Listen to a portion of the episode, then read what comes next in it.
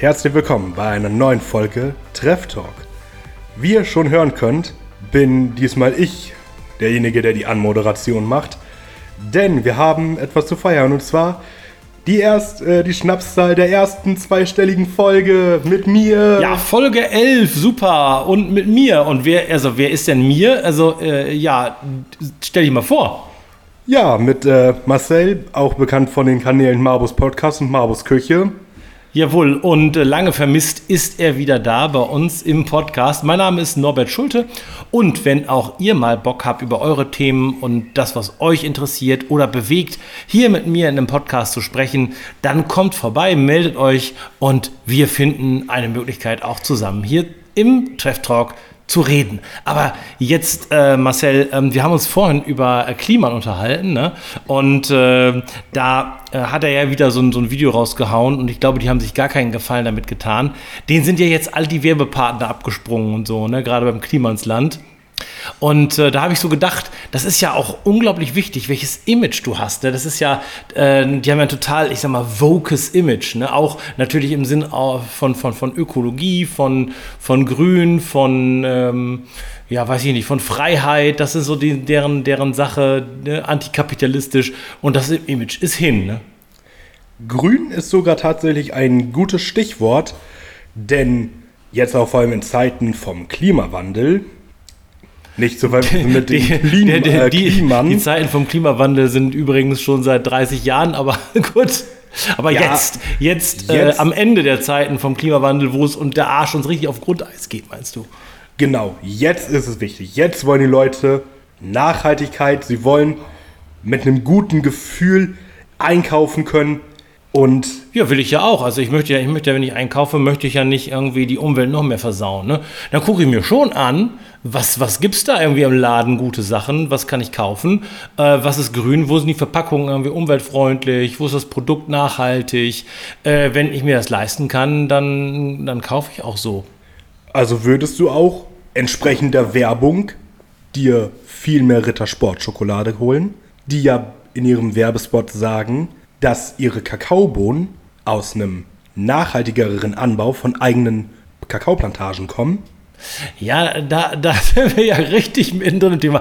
Also immer so, wenn ich mich nicht mit Schokolade schon mal beschäftigt hätte und nicht wüsste, was für ein Schmuh in der Branche betrieben wird und äh, wie wenig nachhaltig der Anbau schon grundsätzlich ist und wie schwierig das ist überhaupt zu messen, sind die Arbeitsbedingungen vor Ort in Ordnung, äh, ist da Sklaven- und Kinderarbeit drin, äh, ist da, äh, welchen ökologischen Impact hatte der Anbau und, und so weiter. Das lässt sich so schon schwer nachvollziehen, weil es ja ein Lieferkettengesetz nicht gibt. Und äh, dann zu sagen, äh, ja, wir produzieren die nachhaltiger, heißt sowieso noch lange nicht, dass die nachhaltig produzieren.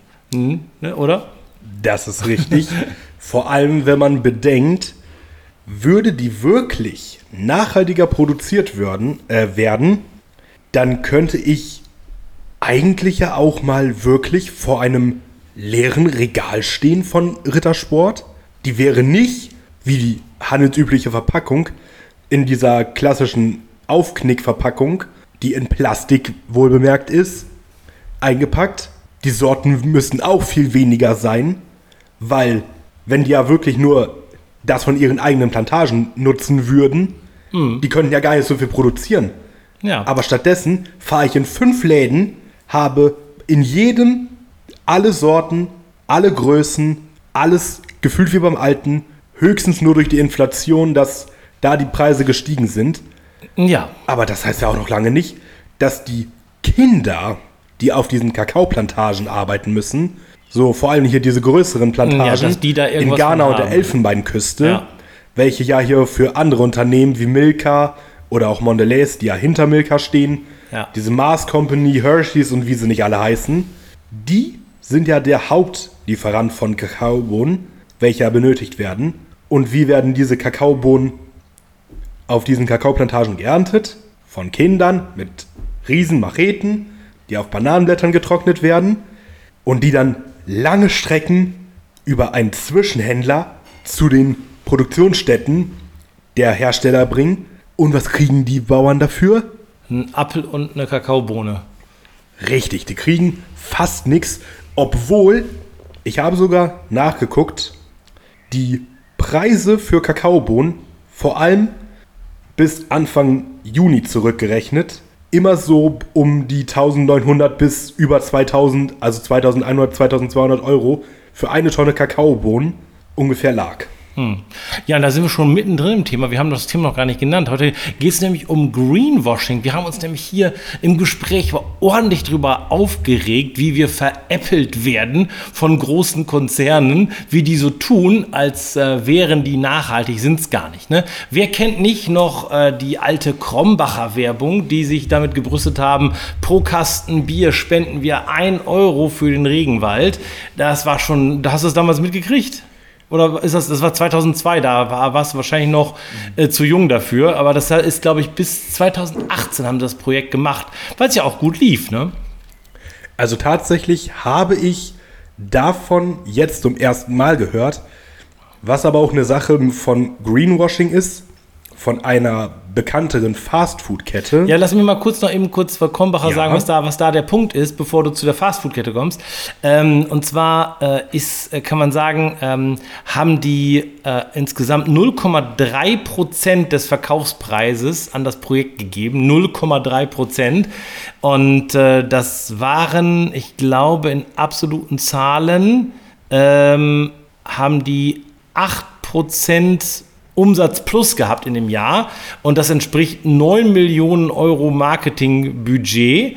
Und äh, am Ende des Tages wurden insgesamt äh, 97 Quadratkilometer Regenwald geschützt.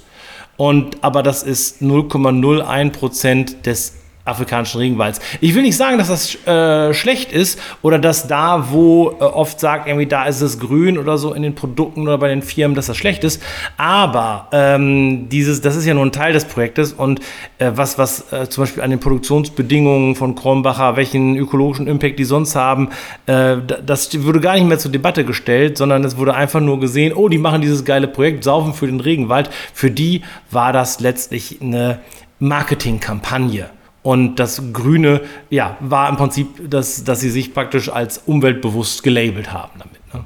Ich könnte jetzt einen Kommentar dazu abgeben, was das wahrscheinlich für Auswirkungen auf das Alkoholkonsumverhalten einiger Leute gehabt hat. Oder auch, ähm, ja, was wurde denn gerade noch genannt? Du wolltest doch noch was über eine Fastfood-Kette sagen. Meinst du McDonalds?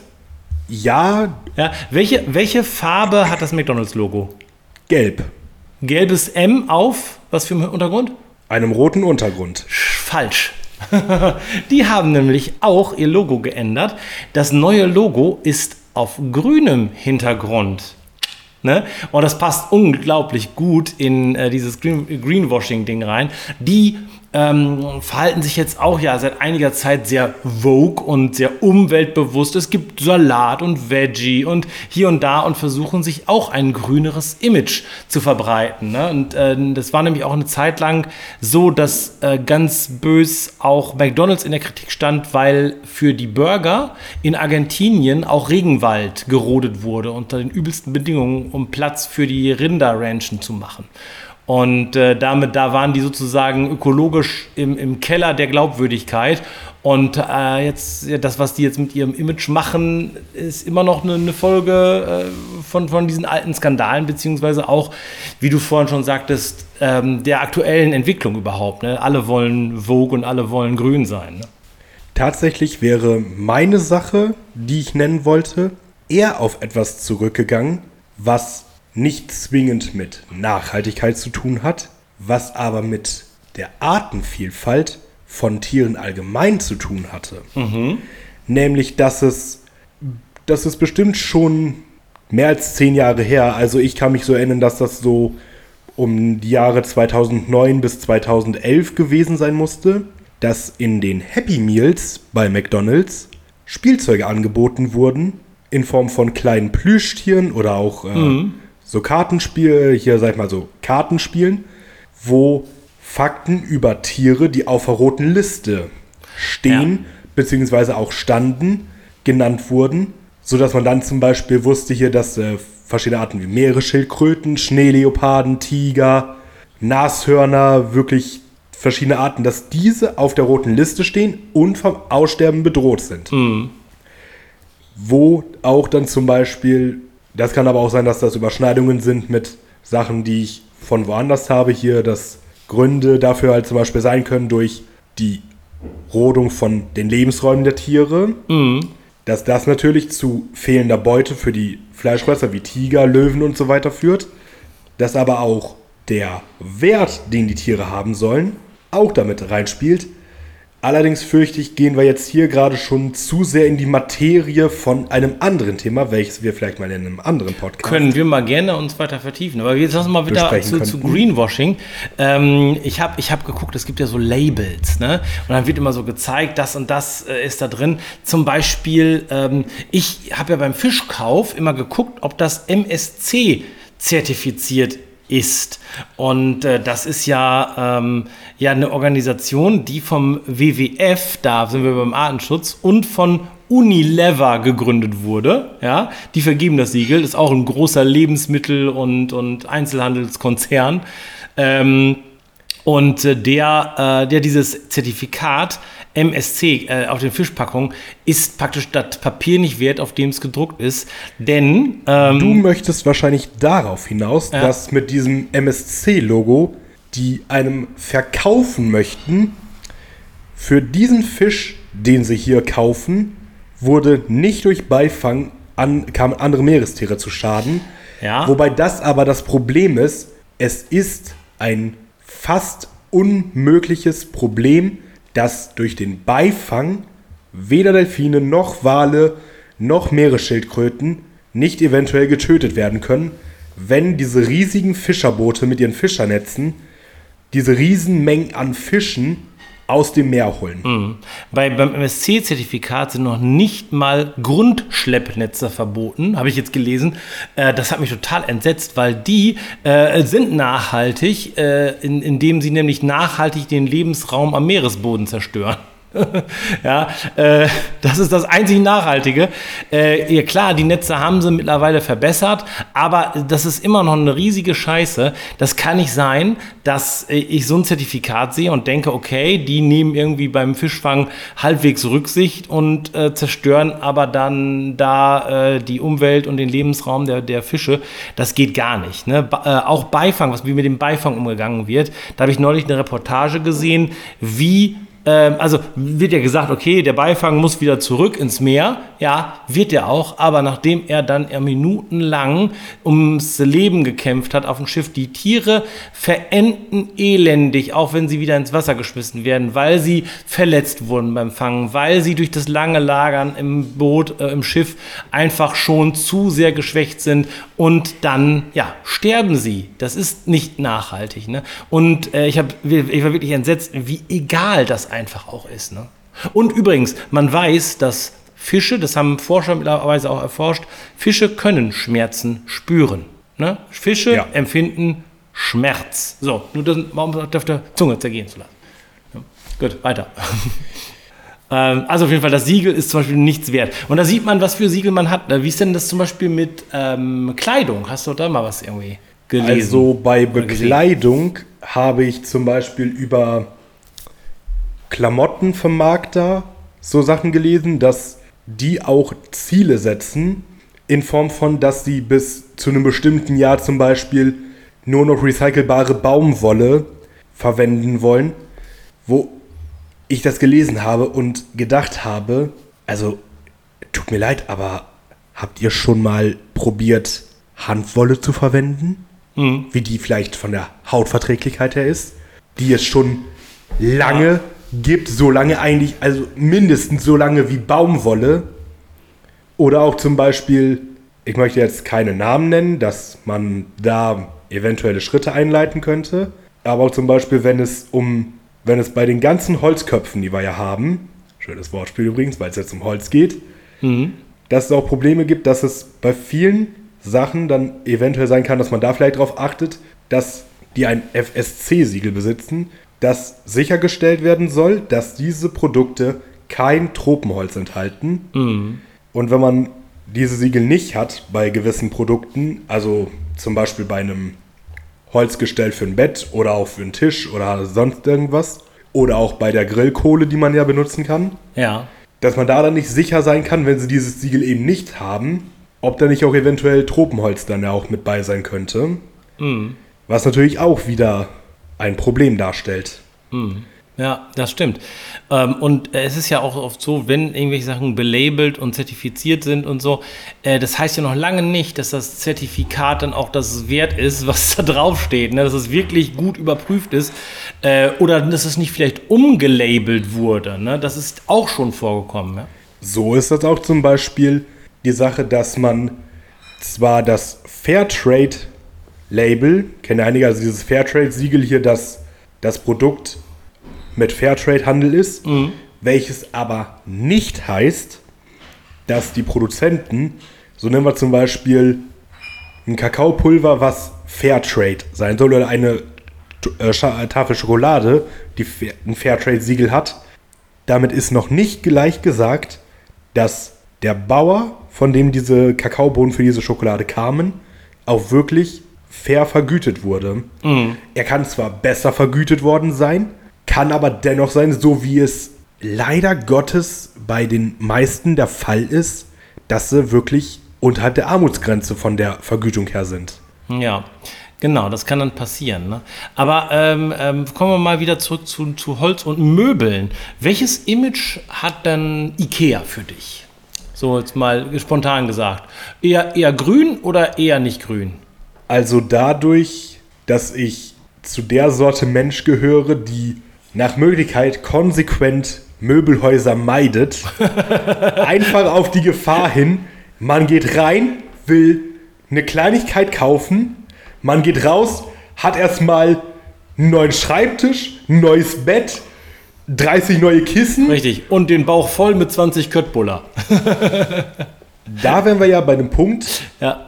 Es heißt zwar, ich habe es aber noch nicht überprüft, dass IKEA es vormacht, was den Preis bei fleischfreien Alternativen geht und bei Ja. normalen fleischigen Produkten. Nämlich soll der IKEA Hotdog in der Veggie-Variante günstiger sein als der normale Oh, das Hotdog. finde ich ja ganz cool eigentlich.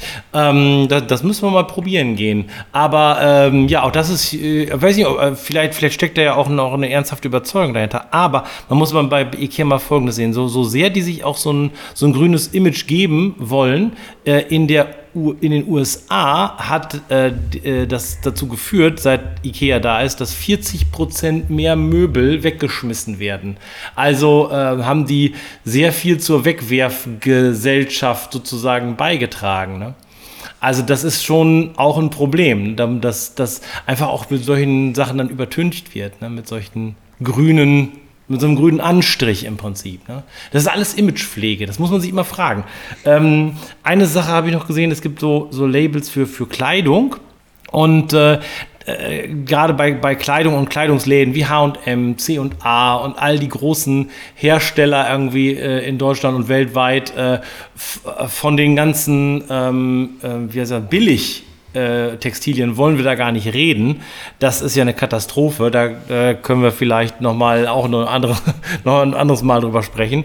Aber ähm, also ich sag mal so, sobald da ein Label drauf ist, muss man aufpassen. Ne? Äh, Es gibt eigentlich nur zwei Begriffe, die wirklich geschützt sind. Das eine ist Öko und das andere ist Bio. Und Achtung, was gerne benutzt wird, ist ökologisch und biologisch. Die sind nicht geschützt. Dann kannst du zum Beispiel einen, ähm, einen äh, Etikett haben, dann steht drauf auf dem Etikett äh, 100% biologisch abbaubar. Ja? Und gemeint ist aber das Label aus Pappe und nicht das Shirt, in dem Elastan drin ist. Übrigens der schlimmste aller Kunststoffe, den man in Kleidung verpacken kann, äh, ver verbauen kann. Weil der äh, nur noch verbrannt werden kann, der kann nicht recycelt werden. Ne? Ähm, so, und da ist überhaupt nichts nachhaltig dran. Und äh, dann kommen aber solche Möbelhäuser wie, äh, wie C&A, deren, die, die behaupten dann, wir machen Nee, wie C&A meine ich wie, C&A macht das auch, aber wie, äh, ich kenne die Zahl von H&M, die haben irgendwie 0,4 oder 0,2 Prozent, weiß nicht, oder 0,02 Prozent, die Zahlen wissen gar auf jeden Fall einen sehr geringen Anteil an wirklich ökologischer Ware, Ja, und ähm, behaupten dann aber was anderes, indem sie zum Beispiel da äh, so einen Trick machen. Sie stellen dann so einen Kleiderbehälter auf und sagen, hier, da könnt ihr eure alte Kleidung hinbringen und bekommt dann einen Gutschein von uns und könnt euch dann neue Sachen kaufen. Ist das ökologisch? Für mich ehrlich gesagt nicht. Nee, ist es nicht. Wo wir auch bei dem Punkt wären. Da darf ich ganz kurz eben das, das Argument nur zu Ende führen, äh, weil du nämlich äh, dann schneller in, diesen, in dieses äh, Bulimie Kleider und diese bulimische Kleidernutzung gehst. Ne? Du kotzt alte Kleidung aus, kriegst einen Gutschein und kaufst immer neu und dieser Durchsatz von Kleidung wird immer und immer und immer mehr und das ist eher schlechter für die Umwelt und äh, nicht überhaupt nicht grün, ne? obwohl das so einen Anstrich hat. Ne? Ja, Entschuldigung, jetzt Besuch. Genau, das ist nämlich auch so ein Punkt, was Kleidung betrifft. Dadurch, dass ja wirklich viel Kleidung auch benötigt wird, gibt es dann ja auch äh, so welche, die dann ja günstig Kleidung anbieten. Also Mhm. wirklich günstig. Ja, das dann auch Netz, teilweise ne, so über ein- Shein zum Beispiel, ne? Ja, da. Ja, genau die. Furchtbarer Laden. Das ist dann der, der ökologische Impact von Shein ist eine Katastrophe. Ja. Also alleine schon mal, dass man bedenken muss, dass die Sachen im Ausland, also im asiatischen Raum, so Richtung Bangladesch, Vietnam produziert werden, Mhm. Ja, da ebenfalls Kinder mit im Spiel sind. Ja. Wo ich wirklich bei diesem Punkt bin, wenn man wirklich an einer Sache arbeiten sollte, dann schon mal, dass Kinder da gar nicht erst mit konfrontiert werden sollten, weil das nicht ihr Bereich ist. Ja. Wir müssen leider langsam zu einem Ende kommen. Äh, vielleicht äh, kannst du noch mal so ein, so ein Fazit ziehen oder ja, wohin die Reise geht für dich so? Mein Fazit an der Stelle ist, auch für die Leute, die mich schon länger kennen und wissen, dass ich generell ein sehr misstrauischer Mensch bin, man kann keinem das Blau vom Himmel versprechen. Man muss sich, wenn wirklich, sein eigenes Bild davon machen und in seinem eigenen Maße dann entscheiden, wie nachhaltig, wie nachhaltig für einen selber es ist, wenn man eventuell dann einen Dünger wählt, der einfach nur großen Label mit Bio drauf stehen hat. Oder ob man einen Dünger wählt, der nicht bewusst auf dieses Bio auflenken will, sondern einfach sagt, hey, ich bin von Natur aus komplett, hier komplett biologisch. Ja. Ja, ich finde es auch äh, auf jeden Fall sinnvoll, skeptisch zu sein, nicht den ganzen Zertifikaten zu glauben, sondern äh, zum Beispiel, es gibt auch gute Apps, ähm, wie heißt das? Check, Check, irgendwas mit Check. Google das mal. Also es gibt gute Apps, mit denen man äh, die ähm, äh, Produkte anhand des QR-Codes checken kann und dann sehen kann, äh, wie die gesundheitlich sind, wie die ökologisch sind und danach auch Entscheidungen treffen kann. Das ist zum Beispiel ganz gut. Und eben, wie gesagt, skeptisch bleiben und tretet der Politik auf die Füße. Wir brauchen ein Gesetz für Lieferketten, sonst kriegen wir das einfach auch nicht in den Griff. Ja, wenn wir dann jetzt noch beim Ende sind, dann bedanke ich mich natürlich an der Stelle bei euch fürs Zuhören. Wenn euch der Podcast gefallen hat, zeigt es mit einem Daumen nach oben oder Daumen nach unten, wie er euch gefallen hat. Und wenn euch es so gut gefallen hat, dass ihr es unbedingt euren Freunden zeigen wollt, teilt es, kommentiert es und liked es, damit es mehr Leute sehen. Und dann übergebe ich jetzt noch für das restliche Schlusswort an Norbert. Das war's von mir. Bis zu unserem nächsten Podcast. Ja, wenn es euch gefallen hat, Daumen nach oben. Wenn nicht, dann macht man nichts. Macht's gut. Und äh, wir sehen uns. Ciao!